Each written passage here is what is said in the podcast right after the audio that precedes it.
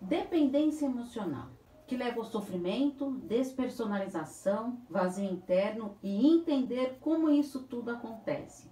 Essas são as dúvidas que eu responderei no vídeo de hoje. Sou Paula Freitas, psicóloga, psicoterapeuta de casal e terapeuta sexual. Então vamos para as perguntinhas de hoje sobre dependência emocional e relacionamentos. Primeira pergunta: Agora eu tenho consciência de que sou dependente emocionalmente, mas quero muito me livrar disso. O dependente emocional, ele tem a dificuldade de perceber que está com essa dependência. Então você já está no bom caminho, pois acredita que precisa do outro para ser feliz e acha que é algo natural. É muito perigoso transferir a responsabilidade da sua felicidade para outra pessoa. Só você que tem esse poder. O reconhecimento dessa dependência é um passo muito importante e significativo para que comece com algumas mudanças para reverter este quadro. A psicoterapia é um excelente instrumento para essa mudança, pois trabalhará o fornecimento, o, o, o fortalecimento dos seus mecanismos internos para que assim consiga agir, estimulando a mudança de novos hábitos, de atitudes, aprendendo a olhar mais para si. Segunda pergunta: o que é essencial fazer para eu me libertar dessa dependência emocional? O dependente emocional, ele já não se enxerga mais, porque toda a sua vida está centralizada no outro. E isso tem que ser muito trabalhado, pois poderá criar mecanismos internos de repetição de padrões. E assim tem a tendência a repetir isso em todas as relações amorosas. A conscientização dessa despersonalização, onde já não se reconhece mais, é fundamental para que enfrente uma nova jornada de aproximação do seu próprio eu. Não será uma tarefa fácil, mas com certeza possível. O essencial neste momento é a retomada do seu valor.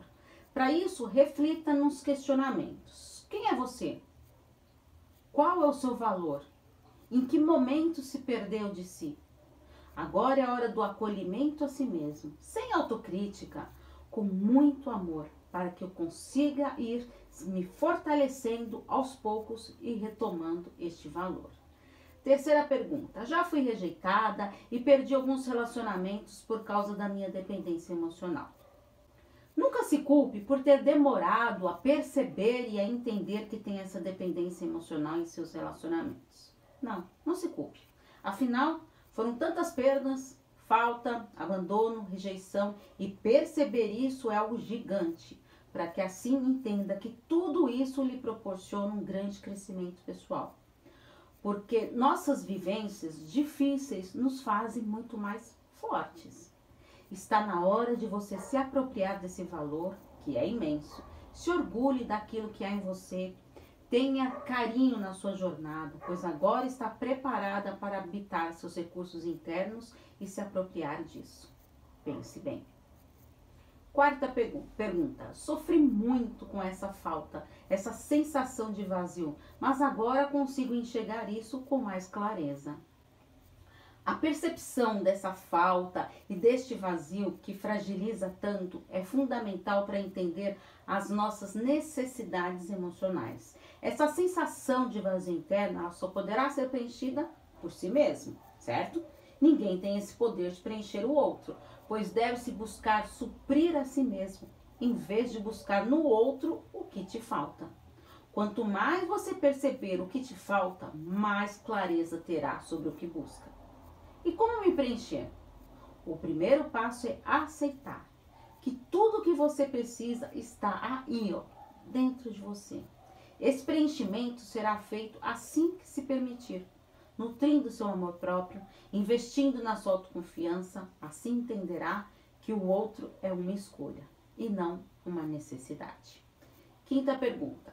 Meu parceiro sempre reclama que não deixo ele ter o seu próprio espaço, mas não consigo ficar longe.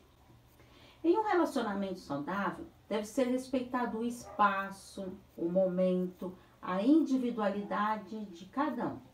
Essa pressão, o desespero de estar sempre com o outro deve ser muito bem trabalhado. Será, necessário investir no seu autocontrole para assim respeitar a individualidade de cada um. Com esse autocontrole, entenderá que sua vida é importante, valorizando todas as áreas da vida, sem focar somente no relacionamento. Faça uma autoavaliação em sua vida. Como está o seu ciclo de amizades? Área profissional, lazer, hobbies. Faça algo por si. É fundamental alimentar o seu círculo social. Invista em si. Faça algo por você. Cuide-se. Valorize suas escolhas e conquistas. Assim se tornará mais forte e verá o relacionamento com uma nova perspectiva, porque está preenchida de si mesmo. E se você caiu de paraquedas nesse vídeo, eu te convido a ler meus textos, ver os meus vídeos no Instagram, no YouTube, no LinkedIn, enfim, todas as redes sociais. Todos os links estão no meu canal do YouTube, no Paula Freitas Psicóloga. E lembrando também do podcast Relacionamentos Psicologia nas maiores plataformas. Porque afinal, quem cuida da mente, cuida da vida. Um grande abraço. Tchau, tchau.